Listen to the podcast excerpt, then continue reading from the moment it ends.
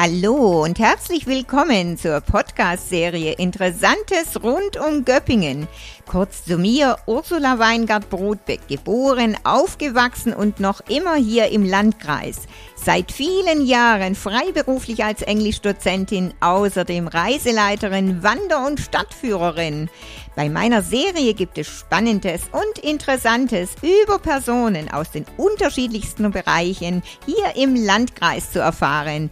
Viel Spaß bei meinen Folgen.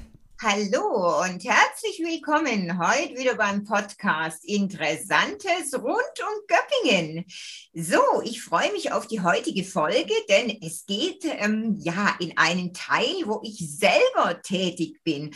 Und zwar begrüße ich recht herzlich Herr Andreas Gentner vom Reisebüro Südwestpresse Hapag-Lloyd. Hallo, Herr Gentner. Hallo, Frau Weingart-Brotbeck. Ja, Herr Gentner, jetzt kennen wir uns ja zwar schon einige Jährchen auch, aber man weiß ja doch nichts voneinander. Ne? Und ähm, ja, das wird jetzt interessant, weil das ändern wir jetzt mit diesem Gespräch. Herr Gentner, wie lange sind Sie denn eigentlich schon Filialleiter hier in Göppingen? Ich bin seit 1999 schon äh, Büroleiter im Südwestpresse- und Hapag-Lloyd-Reisebüro in Göppingen. Okay, das heißt, ähm, sind Sie, haben Sie da angefangen beim Reisebüro oder waren Sie davor ähm, auch schon fürs Reisebüro tätig? Ja, ja, ja. Ich habe 1988 habe ich meine Ausbildung angefangen zum Reiseverkehrskaufmann, wie das damals noch hieß, im Reisebüro H von Wirth in Stuttgart. Und nach ja, zehn Jahren oder elf Jahren bin ich dann äh, nach Göppingen gewechselt Ah ja. Zum Südwestpresse in Hapag-Lloyd Reisebüro. Ah ja, also das, das heißt dann nach, nach 10, 11 Jahren, also dann 1998 äh, oder 97? 1999 ging es dann, ah, ja. dann nach, nach Göppingen, ja. Bin ja in, in Geislingen zu Hause und Göppingen war für mich näher und der Job in, in Göppingen war sehr reizvoll und ja, hat sich auch rentiert, weil ich mache es ja bis heute. Also das heißt, gleich als Sie, Sie sind quasi gleich eingestiegen als ähm, Büroleiter. Jawohl. Als genau, Filialleiter. Ja. Ah ja, okay. Ja, jetzt haben Sie ja gerade schon gesagt, genau, Sie Ihre Ausbildung gemacht haben und dann sind Sie da noch ähm, so ah, zehn, zehn Jahre ähm, geblieben und ähm, wollten dann eben. In Stuttgart, ja, genau. Das war ja auch ein größeres, größeres Reisebüro, wo ich also sehr viele interessante Erfahrungen gesammelt habe, die ich dann in Göppingen einbringen konnte. Ah ja. Und wann, wann wussten Sie, ähm, wann stand für Sie fest, dass Sie jetzt ähm, ja, in einem Reisebüro tätig sein möchten oder was Sie beruflich machen möchten?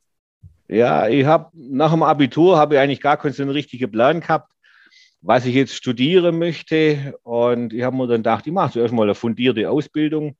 Und Reisebüro, das schien mir sehr spannend äh, und interessant zu sein. Und ich wollte es eigentlich dann ähm, gar nicht so lang machen, vielleicht nur ein, zwei Berufsjahre dranhängen, aber inzwischen sind über 30 Jahre draus geworden und jetzt bin ich eigentlich zu alt für ein Studium. Herr Gentner, Sie wissen ja, man ist nie zu alt. es, es, es, gibt ja, es gibt ja auch äh, dann irgendwann, wenn Sie dann im Ruhestand sind, eine ähm, Uni für die, für die Senioren. Also insofern ja. Ja, vielleicht, ja. Das, das ist aber natürlich auch noch in relativ weiter Ferne. das ist richtig. Ruhestand. Man, ja. muss, man muss ja immer schon lange vorher überlegen, ne? was könnte man machen, was ähm, und so weiter. Ja, das heißt, dann ergab sich das eher so ein bisschen zufällig, wie ich jetzt rausgehört habe. Sie wussten nicht so richtig, was sie studieren wollten und dann, naja, erstmal Reisebüro. Also ein bisschen, bisschen zufällig, oder? Ah, ganz so zufällig war es nicht. Ich meine, ich wollte dann schon Berufsausbildung machen in einer Branche oder äh, in einem Fach, das mich interessiert. Und ich habe mich also in der Schule schon ganz gern auch oder überhaupt als Kind und als Jugendlicher schon gern mit Erdkunde befasst immer leidenschaftlich gern früher, als es natürlich noch gar kein Internet gab, den, den äh, Weltatlas durchgewälzt und so ein bisschen mich, oder mich ziemlich stark für andere Länder äh, interessiert und für Geografie allgemein. Ah ja, also Weltatlas, Herr Gentner, ich glaube, wir sind ja auch ähnlich alt, da kann ich noch mitreden. Vielleicht haben Sie auch den Dirke Weltatlas gehabt. Natürlich, ja, ja. ja, ir irgendwann kennt die Jugend den gar nicht mehr. Ne? Also so das, ist es, ja. ja, ja. Das ist so aber ich, also ich finde es ja selber falsch, aber ich bin ja halt auch ähm, ja von der älteren Generation, sage ich immer. Aber ja, viele Jugendliche stelle ich fest, naja, die sind irgendwo, aber die haben jetzt keine Ahnung. Ja, die haben es halt auf dem Handy eingegeben, aber wo genau das Ziel ist und ich habe es halt auch noch mit meinen Eltern gelernt. Meine Mutter, mein Vater, die haben sich immer hingesetzt und haben Atlas aufgeschlagen oder Landkarte und dann gleich geguckt. War das bei Ihnen auch so, Herr Gentner? Natürlich, ja. Und es, es war bei mir eigentlich nicht nur die Landkarten oder die, die, die, die Karten im Atlas, sondern mich haben auch noch ganz andere Dinge interessiert, die mit Reisen zu tun haben. Und zwar habe ich leidenschaftlich gern das DB-Kursbuch studiert. Auch das wissen die jungen Leute heute gar nicht mehr, was das eigentlich war. Heute hat man eine App auf dem Handy oder auf dem PC, da kann man in Sekundenschnelle auch komplizierte Bahnverbindungen raussuchen. Früher hatte man ein sogenanntes Kursbuch. Das war ein riesengroßer Wälzer, 2000 Seiten, doppelt so dick wie ein Telefonbuch. Und da waren alle Fahrpläne deutschlandweit oder europaweit drin. Und da habe ich mich auch liebend gern damit beschäftigt. Ach was, das ist, das ist ja sehr ungewöhnlich. Also DB-Kursbuch, haben Sie da noch so ein altes ähm, zu Hause? Ja, natürlich, das habe ich noch. Ja, das ist äh, schöne Erinnerung an frühere Zeiten, als es noch keine DB-App auf dem Handy gab. Richtig. Also, und vor allem, was macht man, wenn dann das Internet ausfällt oder sonst irgendwie? Ne? Also, ähm, genau. Ja, dann, dann steht man da. Ne? Das ist, ähm, ja. Aber das müssen Sie natürlich unbedingt aufheben. Ne? Das ist. Ja, selbstverständlich. Ja. Das sind natürlich tolle Stücke, tolle Erinnerungen. Ja, und Ihre Eltern, äh, sind die auch mit Ihnen viel gereist? Wie, wie war das damals? Mm, ja, ja, ja, das habe ich, ich habe das dann schon so auch ein bisschen in die Wiege gelegt bekommen vielleicht. Also mein Vater war bei der Bahn, bei der Deutschen Bundesbahn tätig und da haben wir natürlich dann immer unsere Familienurlaubsreisen mit dem Zug gemacht oder auch mal eine Wochenendtour oder einen Tagesausflug. Ja, und gerade so ist es eigentlich bei mir auch entstanden, dass ich mich gerade für, für die, ja, wie sagt man, für die Bahnstrecken interessiert habe und äh, das Kursbuch dann natürlich auch unter Anleitung von meinem Vater studiert habe. Und wenn wir dann so verreist sind, dann habe ich das natürlich auch immer selber rausgesucht. Ja, wie kann man wo am günstigsten umsteigen? Und ich habe das dann eigentlich irgendwann auch mal so ein bisschen zum Sport gemacht für mich. Für mich war das eigentlich wie eine Wissenschaft. Ich habe mir dann Fantasiereiseziele rausgesucht, also zum Beispiel, wie kommt man am schnellsten von Geislingen oder wie kann man überhaupt von Geislingen nach Istanbul mit dem Zug fahren oder nach äh, Lissabon oder Palermo. Und da habe ich mich tatsächlich beschäftigt und solche Fantasie-Reiseverbindungen dann damals auch im Kursbuch rausgesucht. Und das war also dann irgendwo schon so ein bisschen ein, ein, ein, ein Anreiz, dass ich das vielleicht auch mal beruflich umsetzen kann, dieses, dieses Interesse und diese Faszination eigentlich für wie sagt man, für Reiseverbindungen, für Reiselogistik. Ja, und äh, gut, Eisenbahner wollte ich nie werden, deswegen gleich, also da wollte ich dann das schon auch nochmal ein bisschen erweitern, um den internationalen Flugverkehr so ein bisschen kennenzulernen. Und so, so ist eigentlich die Idee entstanden, erstmal eine Ausbildung im Reisebüro zu machen. Ach, das ist ja interessant. Ja gut, dann kam die Sache mit dem Kursbuch auch nicht ganz zufällig. Ne? Es ist ja schon ähm, eine ungewöhnliche Sache. Ihre, ihre Eltern sind von, von Geislingen auch. Sie selber wohnen ja in Geislingen. In Geislingen, jawohl, in Eibach, um es genauer zu sagen. Eibach, Herr Gentner, Eibach. das ist ja interessant. Sehen Sie, das wusste ich auch nicht. Himmelsfelsen, Ach, jawohl. Was? Ja, da ist ja auch der Herr, Herr Bomm her, ne?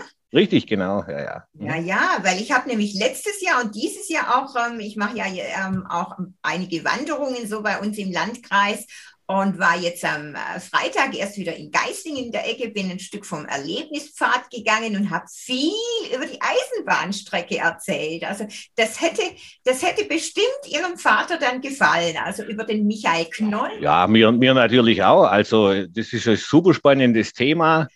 Und ja, weil wir vorhin so ein bisschen schon über den Ruhestand, der bei mir noch weit, weit vorausliegt, reden. Also das kann ich mir schon auch vorstellen, äh, vielleicht hier in meiner Heimatstadt später auch mal so ein bisschen einen, einen, einen Fremdenführer zu machen. Und da wäre natürlich der Schwerpunkt schon auch die, die Bahn, weil dafür ist Geislingen ja berühmt für die Geislinger Steige ja. und für die ganze spannende Bahnplanung, die es hier vor 170 Jahren mal gab. Auch wenn das natürlich in zwei, drei Jahren nicht mehr ganz so international sein wird durch die neue Bahnstrecke, aber die Geschichte bleibt natürlich und die ist spannend. Sehr spannend, ja. Also habe ich viel darüber erzählt, wie viel Kurven in, in ähm, ja, auf wie wenig Distanz und wie viel Felsen man sprengen ähm, musste. Also ja, meine Teilnehmer haben äh, sehr andächtig gelauscht. Ne? Ist ja, wie gesagt. Ja, ja, ah, das können wir richtig vertiefen, das Thema. das ist richtig. Ja, es, gab ja, es gab ja hier bis, äh, bis kurz vor die Tore Eibachs gab es ja auch mal Bahn einen Bahndamm übrigens. Ja, der ist heute vergessen. Aber das ist ein spannendes Thema eigentlich. Das stimmt. Ja, ich sehe schon, da gäbe es noch einiges, über was wir uns unterhalten könnten. Ja, was sind denn so eigentlich, ähm, ja, Ihre ganz persönlichen Lieblingsziele? Gibt es da was oder sagen Sie, ach nee, mir gefällt es überall? Ja, Lieblingsziele äh, sind für mich eigentlich immer noch die Länder oder Regionen, die ich bis jetzt noch gar nicht kenne, wo es quasi immer noch was Neues zu entdecken gibt. Also es ist zwar heute nicht mehr der Atlas, sondern tatsächlich irgendwie Google Earth oder so, wo ich fand, was wäre denn äh, interessantes Reiseziel? Also ich bin eigentlich immer noch irgendwie so ein bisschen ein Entdecker der äh, wieder was Neues immer wieder sehen will. Aber so rückblickend äh, interessante Reiseziele gibt es natürlich viele. Also, und da kommen wir jetzt auch wieder auf das Thema Bern zurück. Also eine der schönsten Reisen, die ich eigentlich jemals gemacht habe, war eine Fahrt mit der Transsibirischen Eisenbahn von Moskau bis zum Baikalsee. Ja, also mehrere tausend Kilometer in einem wow. Zugabteil. Das ist ähm, ja richtig spannende und eigentlich auch nostalgische Form des Reisens. Das ist richtig. Also davon habe ich oder ich träume immer noch. Zurzeit habe ich alles ein bisschen mit Reisen verdrängt aufgrund der Situation. Aber das war auch was, wo ich immer gedacht habe, oh, also das ist, äh, das ist schon eine tolle Sache. Also, aber haben Sie, haben Sie einmal, einmal gemacht, oder? Ja, ja, das habe ich einmal gemacht. Unvergesslich. Unvergesslich, ja, das, das denke ich. Also transsibirische Eisenbahn stelle ich mir toll vor. Und wie Sie sagen, nostalgisch. Naja, also ich meine, mir geht es ja da wie Ihnen. Ich muss sagen, let's explore. Ne? Also ich hätte noch einiges, was so ähm, bei mir anstehen würde, was mich interessieren würde. Aber ich, ähm, ja, mache ja nun mal jetzt auch schon seit vielen Jahren für Südwestpresse, wo ich ähm, Reisen organisiere, eben die Lesereisen. Also eins ja, meiner, meiner erfolgreich, sehr erfolgreich und sehr beliebt all, allseits. Sind wir ganz froh, dass wir den Kontakt haben seit vielen Jahren. Ja, das sind ähm, an die 50 Reisen, die ich gemacht habe und das nur in diesen Zielgebieten. Ne? Also da, da, kommt schon im Laufe der Jahre einiges zusammen. Also muss man schon sagen, es ist ja ja, dann fassen wir mal 500 als Ziel oh. ja, für die Zukunft. Verkennt noch. Oh je. naja. Wir haben nur Zeit. Wir haben nur Zeit. Also. Oh je. Machen wir erstmal die nächsten Schritte. Also die, sagen wir mal, die nächsten 50. Ja, genau. Naja, es ist ja eben, es ist ja, ich meine, insgesamt, wenn dann jemand, es gibt Leute, die sagen dann zu mir, ja, was machst du denn sonst noch alles oder was machen sie denn sonst noch alles? Da sage ich, ja, ich meine, ganz, machst du bloß UK? Dann sage ich, ja, ich meine, das ist ganz schön ordentlich, ne? Ähm, UK ist groß, es ist England, es ist Schottland, es ist Wales, es gehört Nordirland dazu, äh, dann mache ich noch Irland, also da kommt schon was zusammen. Also das. Es ist, ja, es ist groß und es hat viel Geschichte natürlich auch und Geschichten. Ja, ist eine interessante Kultur. So, so ist es. Land und Leute. Und ähm, ich, was mich persönlich auch immer freut, ich konnte einfach schon viele Leuten vom Gegenteil überzeugen, die zuerst gedacht haben, na ja, also das Essen ist nicht gut, das Wetter ist schlecht und die Leute sind auch nicht nett. Dann sind sie immer zurückgekommen und haben das Ganze dann revidieren müssen. Ja, ja, und sie haben es neu entdeckt. Und das ist ja das Schöne am Reisen, dass man was entdecken kann. So ist es, so ist es. Deswegen arbeite ich ja auch wirklich mit Leib und Seele und ähm, Leidenschaft diese äh, Reisen aus. Also das äh, muss man ja schon sagen. Mir ist es ja aber immer wieder passiert, auch wenn ich ähm, ja jemand auf Reisen dabei hatte, dann hieß es, ja, ja, Südwestpresse, ja, die machen schöne Leserreisen. Und dann sage ich, ja, ja, es ist richtig, Leserreisen, Kulturfahrten, Tagesfahrten. Aber manchmal habe ich so rausgehört, ist den Leuten gar nicht so, äh, Südwestpreise gar nicht so als richtiges Reisebüro. Ich weiß nicht, ist Ihnen das auch schon passiert. Ja, das, ja, ja, das ist, das ist in der Tat so. Also wir sind halt bekannt durch unsere, unsere, unser Produkt Lesereisen, Kulturfahrten, Tagesfahrten. Aber wir sind natürlich ein voll lizenziertes Reisebüro, das eigentlich alle Dienstleistungen, die mit der Reise zusammenhängen, anbieten kann. Und natürlich auch äh, sind alle Mitarbeiterinnen bei uns dementsprechend geschult. Wir haben also ähm, Agenturen bei allen gängigen Pauschalreiseveranstaltern. Äh, natürlich auch, und das ist ja auch ein, ein, ein Hauptprodukt von Hapag Lloyd, äh, Kreuzfahrten. Da sind wir natürlich auch sehr spezialisiert drauf. Und das ist auch ein sehr wichtiger Markt äh, im Moment und sicher auch in der Zukunft. Und wir haben also auch die volle Lizenz zur Buchung und Ticketausstellung für alle Linienfluggesellschaften weltweit und, und Zugriffe auf die schnellsten Reservierungssysteme und auch unabhängige Reservierungssysteme vor allem. Das ist, glaube ich, heute im Zeitalter vom Online-Reisevertrieb auch sehr wichtig. Also wir haben da schon ein sehr breites Spektrum, das wir abdecken können. Das ist richtig. Das ist schon, das ist schon wichtig, dass man eben wirklich ein breites Spektrum hat, wie Sie sagen. Und ähm, ja, Kreuzfahrten, genau, da macht er ja auch wirklich sehr viel. Also, naja, gut, jetzt natürlich mit dieser Zeit anderthalb Jahre kann man sagen, Corona-Pandemie, manchmal kann man ja das Wort nicht mehr hören. Geht es Ihnen nicht auch so, Herr Gentner? Ja, da mache ich mir wenig Gedanken drüber. Man hört es automatisch jeden Tag, sowohl in den Medien als auch im Berufsalltag ja, man kann es nicht ändern, man muss sich damit auseinandersetzen, mit der, mit der Problematik. Ja, ist richtig. Aber ist natürlich schon, ich meine, für den Teil ähm, der Branche, es gibt ja schon äh, viele Zweige, die schon extrem äh, getroffen haben. Klar, Gastronomie, Kultur, ähm, Veranstaltungen und Tourismus ja eben nun mal schon auch ähm, wirklich ja, gar ja. ganz schlimm, muss man sagen. Klar, äh, ich selber bin mit betroffen und ich meine, ähm, alle Reisebüros, ihr, ähm, ihr wart ja auch in Kurzarbeit, ne, soweit ich weiß. Ja, ja, das ging natürlich nicht anders. Das war vor allem im letzten Jahr äh, in den beiden äh, Wellen, wie man es ja nennt.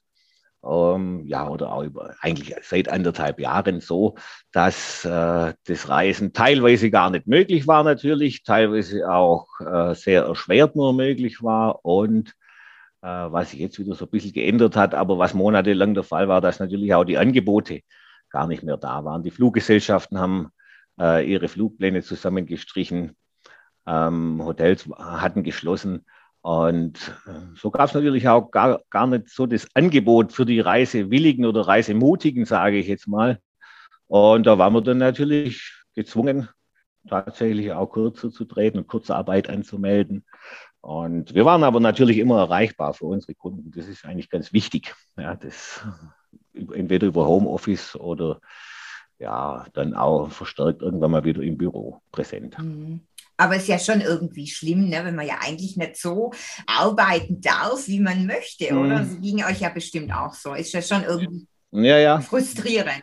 Ja, das ist, ja, neben, der, neben der, den wirtschaftlichen Einbußen, die man da natürlich hat, ist es natürlich auch mental irgendwie, irgendwie anstrengend, ja, wenn man dann ähm, zu Hause auf dem Sofa sitzt, plötzlich tagelang, ja, und, und dann eigentlich zuschauen muss, letztendlich wie einem die Fälle davon schwimmen. Das war vor allem letzten, letztes Jahr im Sommer war das, äh, war das natürlich schlimm. Ja, alle Buchungen wurden irgendwann mal storniert oder vom Veranstalter abgesagt. Ja, man kam sich da irgendwie so ein bisschen vor.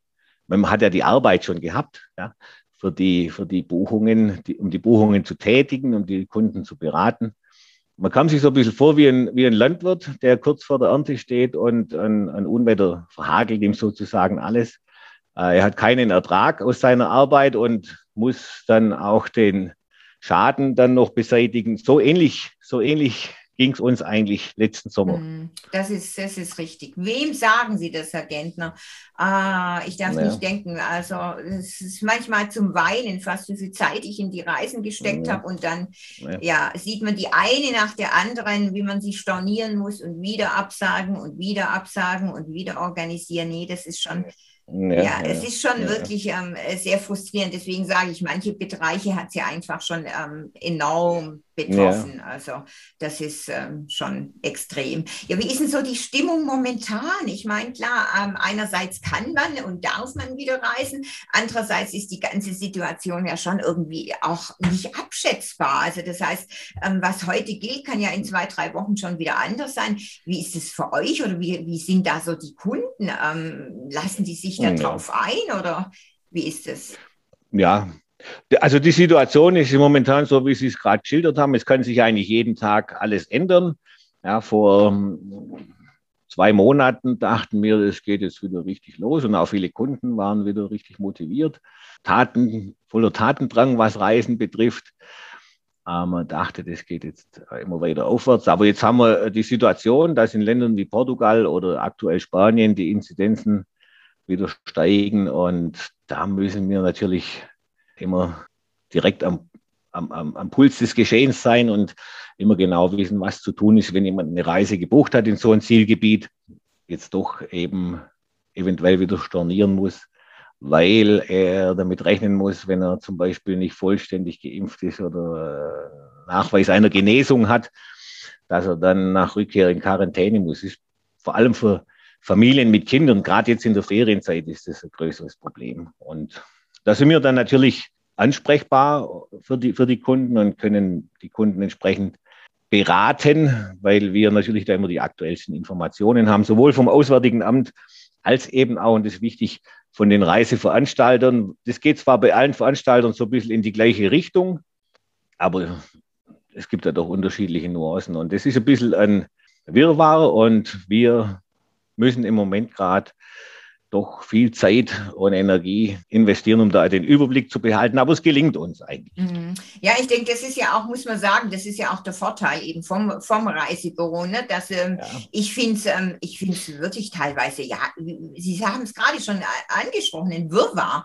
Und ähm, mir ging es auch oft so mit den Corona-Verordnungen, dass ich die ganze Nacht ähm, da gesessen habe, wieder eine neue Verordnung studiert. Was darf man jetzt, ähm, was darf man nicht? Dass es teilweise haben die sich gegenseitig aufgehoben. Also es, es war schon, es ist schon irgendwie manchmal schwierig. Und ähm, ja, wenn man dann selber eine Reise bucht oder ja auch viele Leute, es gibt ja auch wirklich viele, die eben online buchen, die dann aber ganz schnell an den Punkt kommen und merken, Mensch, ja, was muss ich jetzt machen? Was gilt jetzt? Und ähm, man lässt sich auch schnell vom Internet heutzutage irritieren. Ne? Man liest was und dann schreibt der eine was, dann schreibt der andere was und man weiß irgendwann so gar nicht mehr, ähm, wie und was. Also in insofern ist es natürlich ja schon immer ganz gut, dass es ein Reisebüro gibt. Genau, ihr seid die Experten und ihr könnt dann auch die Auskunft geben.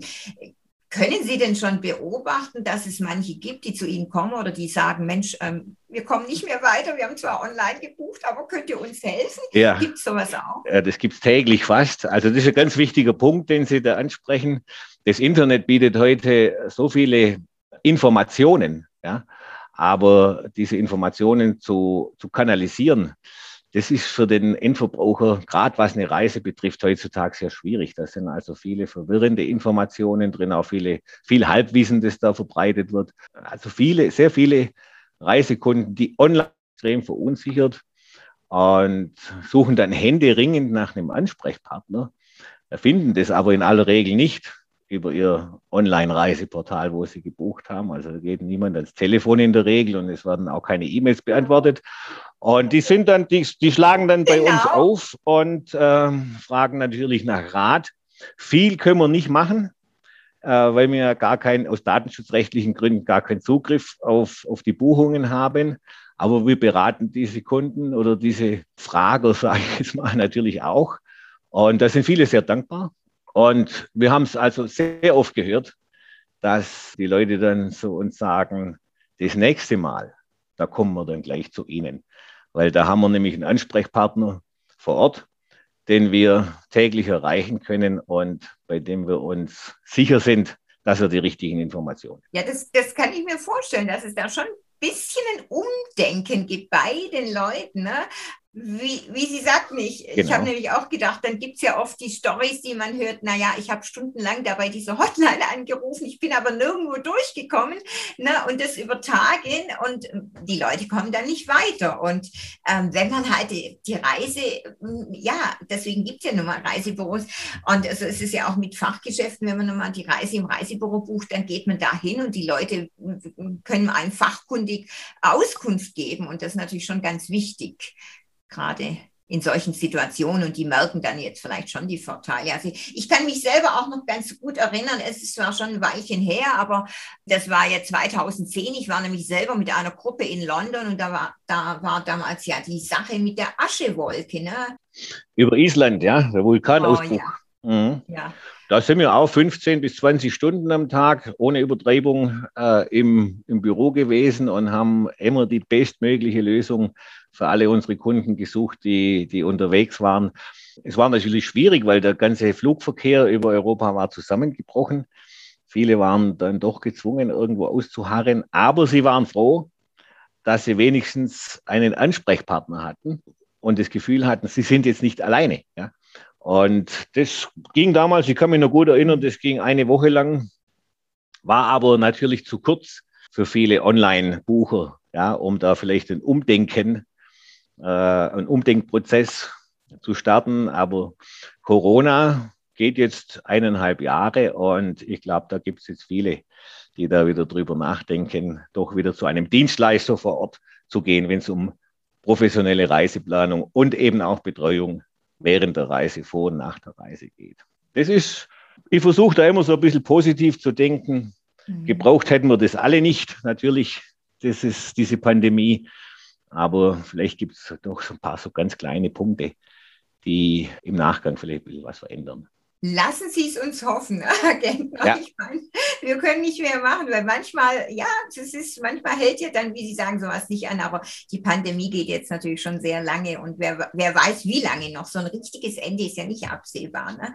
Also bei mir ist es ja jetzt so ungefähr ziemlich genau ein Jahr her, also ein gutes Jahr. Da habe ich auch für euch, für Südwestpresse, eine, ein Webinar gemacht über meine Irlandreise. Die hätte, also die Kulturhauptstadt, das wäre eine Kulturfahrt gewesen, die nach Galway hätte stattfinden sollen. Und ach ja, ich habe dieses Webinar gemacht ähm, vor, vor einem Jahr und ich glaube, ähm, ja, das kam auch ganz gut an, waren viele Zuschauer und ihr macht das ja auch immer wieder. Wie ist denn das so geplant für die Zukunft? Ähm, wollt ihr das weiterhin machen?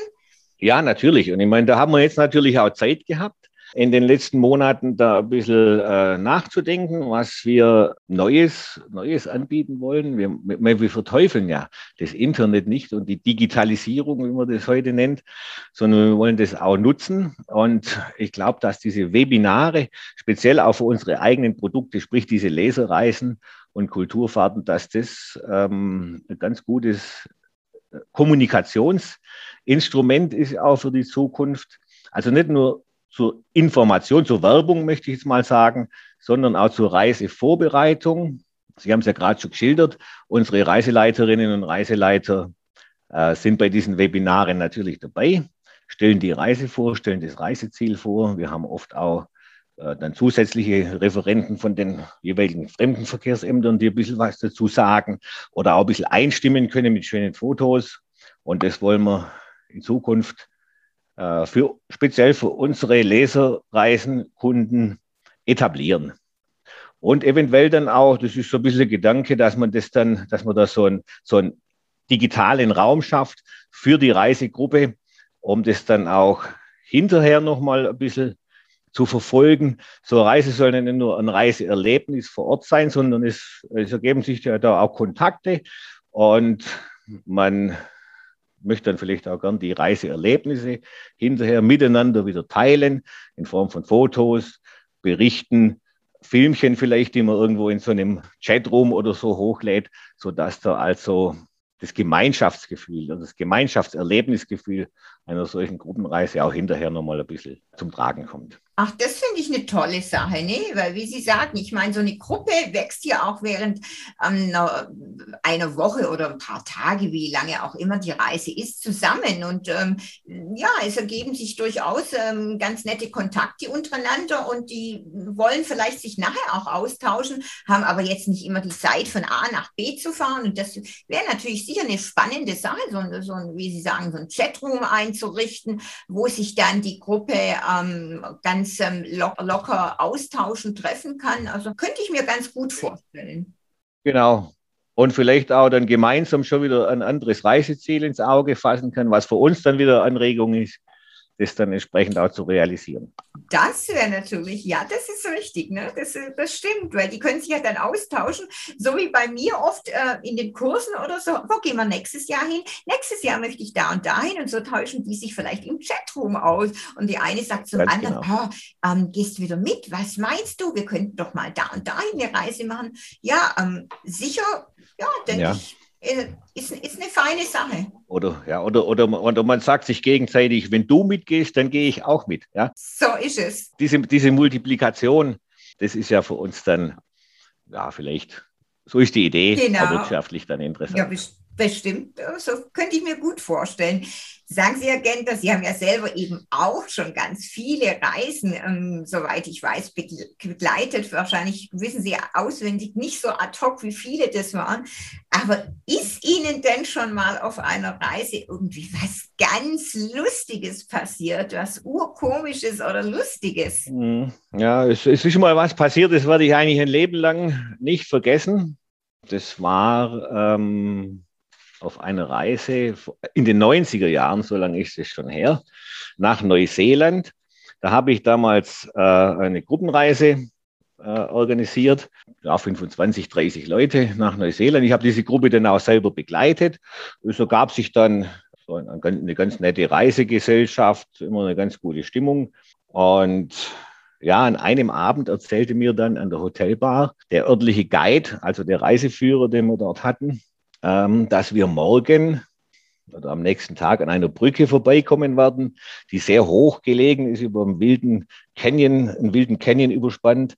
Und junge Leute hätten dort eine ganz besondere Mutprobe erfunden und bieten das mittlerweile auch richtig offiziell an.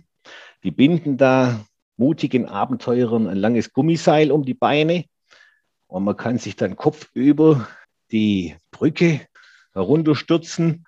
Äh, das Seil ist dann genauso berechnet, dass, dass man genau mit den Armen dann den, den wilden Fluss berührt. Also das Banshee-Springen, was ja heute, was ja heute bekannt ist. Und das kannte damals eigentlich noch kaum jemand. Und das ist in der Tat auch an der Brücke damals erfunden worden. Und der hat mir das halt äh, erzählt, der Guide, dass wir uns das morgen anschauen können, dass es recht spek spektakulär ist. Und er hat mir dann gesagt, er hätte das selber auch mal ausprobieren wollen und stand dann schon auf der Rampe, das Seil schon um die Beine gebunden. Er sprang dann aber doch nicht, weil ihn schlicht und ergreifend der Mut verlassen hat. Und er ging dann also wieder zurück unter Buhrufen von Zuschauern. Und die 100 Dollar, die das Ganze gekostet hat, die hat er natürlich ins Sand gesetzt. Es war das so, ich kannte den ja schon ein paar Tage und es war ein ganz nettes und witziges Verhältnis. Und so aus einer Bierlaune raus habe ich den dann natürlich ziemlich veräppelt. Und zwar den ganzen Abend habe ihn dann also sogar einen Feigling genannt und habe gesagt, ja, mir wäre das nicht passiert. Also wenn ich das Ticket schon bezahlt habe, dann springe ich, dann springe ich doch auch, ja. Und so ging das halt den ganzen Abend. Und der hat sich dann aber bitter gerecht bei mir, dieser Guide. Am nächsten Morgen im Bus stellte er dann der Reisegruppe das Tagesprogramm vor, erzählte dann auch nochmal der Gruppe ausführlich von dieser Brücke und von diesen waghalsigen Sprüngen in die Tiefe, die man da machen kann und bemerkte dann ganz zum Schluss, dass der Herr Gentner vom Reisebüro es kaum erwarten könne, sich selbst dort in die Tiefe zu stürzen. Oh, und spontan applaudierte natürlich der ganze Bus. Einige zeigten das Daumen-Hochzeichen in meine Richtung und einer versprach mir sogar, dass er das Ganze dann auch filmen wird, meinen Sprung. Ja, jetzt überlegte ich mir die ganze Fahrt dorthin äh, nach einer Ausrede. Ja, weil ich wollte das natürlich nicht machen. Ich habe dann überlegt, soll ich da jetzt irgendwie ein Unwohlsein vorgaukeln oder spontane Fuß- oder Knieverletzung oder irgendwas. Ah, das ist alles eine Ausrede. Vielleicht kann ich auch sagen, dass man die Sprünge leider ein, zwei Tage vorher anmelden muss und ich das nicht wusste und dass es zu spät ist. Also ich suchte fieberhaft nach einer Ausrede. Ja, ich habe mir, dann, hab mich dann wirklich richtig geärgert über mich selber, über meine große Klappe, die ich da am Abend zuvor hatte, gegenüber dem Tourguide. Aber der, der Kerle, der ahnte wohl, dass ich das, dass ich versuche, mich aus der Sache irgendwie wieder rauszustehlen. Und äh, der war wirklich richtig raffiniert. Er ließ also dann den Bus am Eingang von dem Brückenparkplatz anhalten, wo es auch die Tickets zum Kaufen gibt für die Sprünge, ging ins Büro und kaufte mir da so ein Ticket. Das Geld dafür, und das war sehr schlau von ihm, das hat er von mir völlig unbemerkt bei der Reisegruppe eingesammelt. Jeder gab da so fünf Dollar oder so. Also das wurde mir dann alles auch noch gesponsert, dieser Sprung. Ja, und im Bus äh, überreichte er mir feierlich das Ticket und eröffnete mir, dass die ganze Gruppe das für mich gesponsert hat. Also musste ich dann ein paar schlucken. Es gab nämlich wirklich kein Zurück mehr. Ich meine, jetzt konnte ich nicht sagen, dass ich nicht springe. Und ich ging dann natürlich mit schlotternden Knien die Brücke entlang auf der Startrampe entgegen und torkelte da mehr oder weniger hin und habe immer wieder vor mich hingemurmelt, du Idiot, du Idiot. Und ich weiß nicht, wen ich damit gemeint habe. Wahrscheinlich abwechselnd den Tourguide und aber natürlich auch mich selber, weil ich habe mich also richtig geärgert. Und wenn man dann so auf dieser Rampe steht und 80 Meter in die Tiefe starrt, dann möchte man tatsächlich am liebsten wieder umdrehen. Also ich habe den Guide dann natürlich da absolut verstanden. Aber für mich gab es dann letztendlich kein Zurück mehr. Augen zu und durch, habe ich mir gesagt. Und habe also dann den Schritt in den Abgrund tatsächlich gemacht. Und ich meine, das Adrenalinerlebnis, das kann man gar nicht beschreiben. Und äh, als ich dann sicher wieder an Land war, da war ich natürlich dann der Held. Und das war natürlich für den Tag und auch für die nächsten Tage dann das Gesprächsthema. Irgendwann habe ich natürlich die Story dann auch gelüftet, wie das Ganze dazu eigentlich kam. Und das war natürlich dann richtig lustig. Und ja, für mich natürlich unvergesslich. Oh je, oh je. Also ich weiß nicht, also ich sag's ganz ehrlich. ich weiß nicht, ob ich gesprungen wäre. ja, also Sie hättet wahrscheinlich nicht so große Klappe gehabt wie ich. Ich, ich wollte es gerade sagen, genau das, das, das hätte ich wahrscheinlich nicht gemacht, weil ich, ich, ich kenne ja mich und, und wenn ich dann selber sowas nicht mache, dann hätte ich es wahrscheinlich nicht gesagt. Also insofern ja.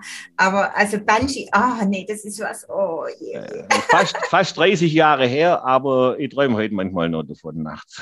ja, das kann ich mir vorstellen. Hier, würden Sie sowas heute auch nochmal machen? Nein, das brauche ich heute nicht mehr. Sowas, ja, das, das brauche ich nicht mehr. Und ich hoffe, dass mir sowas Ähnliches auch nicht mehr passiert. Also so gesehen, es, es war da eine Lehre, oder, Herr Gentner? Sie, Sie würden wahrscheinlich niemals wieder bei, einer, bei, einer, bei einem Guide oder bei einer Reise, äh, wie Sie gerade gesagt haben, ja, so eine, so eine große Klappe riskieren, oder? Aus einer Bierlaune raus, so eine große Klappe da zu riskieren. Äh, Herr Gentner, das war halt vielleicht ein Bier zu viel und mit dem einen Bier ähm, haben Sie dann gedacht, ja. ach, das, äh, ja, ganz forsch. Ja, ja. Nee, aber das sind die Reiseerlebnisse, ja. Und äh, das, das nimmt man mit. Und das gefällt mir dann auch immer, wenn unsere Kunden was erleben und was, was mitnehmen von einer Reise und äh, hinterher davon berichten. Und das möchte ich jetzt nur einige Jahre lang erleben. Ja, das ist, das stimmt. Und ähm, ich freue mich dann auch immer wieder, wenn ich ähm, Reiseteilnehmer treffe, die schon öfters mit mir gereist sind und sich sogar noch ganz genau an einzelne Erlebnisse erinnern können. Ich, ich hatte erst der letzte ähm, auch so ein, so ein, ein Vorkommnis, wo mich jemand gefragt hat, erinnerst du dich daran? Und ich muss gestehen, ich erinnere mich an ganz vieles, aber nicht an jedes Detail. Ja, ist schon nett. Es war hochinteressant, Herr Gentner. Ähm, ich habe einiges natürlich über Sie erfahren. Wir haben äh, geplaudert über die, die Reisebranche natürlich, ähm, was so weiterhin gemacht wird mit den Webinaren und den, äh, den äh, Chatroom. Das finde ich wirklich eine spannende Sache. Und ja, dann hoffe ich einfach nur, dass irgendwann wir na, sich wieder ein Stück weit alles normalisiert. Aber ich gebe zu, ich bin ja immer skeptisch noch. Ähm, es bleibt weiterhin abzuwarten und es ist ja alles ja sehr in, in Veränderung und ähm, ja, wie gesagt, ähm, fand es fürchterlich spannend und interessant. Wir bleiben positiv, ja, ich auch. Ja, genau. Und vielleicht, vielleicht machen wir mal zusammen einen Rundgang in Eibach, Herr Gentner. Ich kann Ihnen auch schon was tun. Sehr gern, sehr gern, sehr gern. Da gibt es sehr, sehr viel zu entdecken. Wunderbar. Also dann herzlichen Dank, Herr Gentner, und machen Sie es gut. Sie auch, Frau Weingart-Brotbeck. Dankeschön. Bis dann. Tschüss. Ja, tschüss.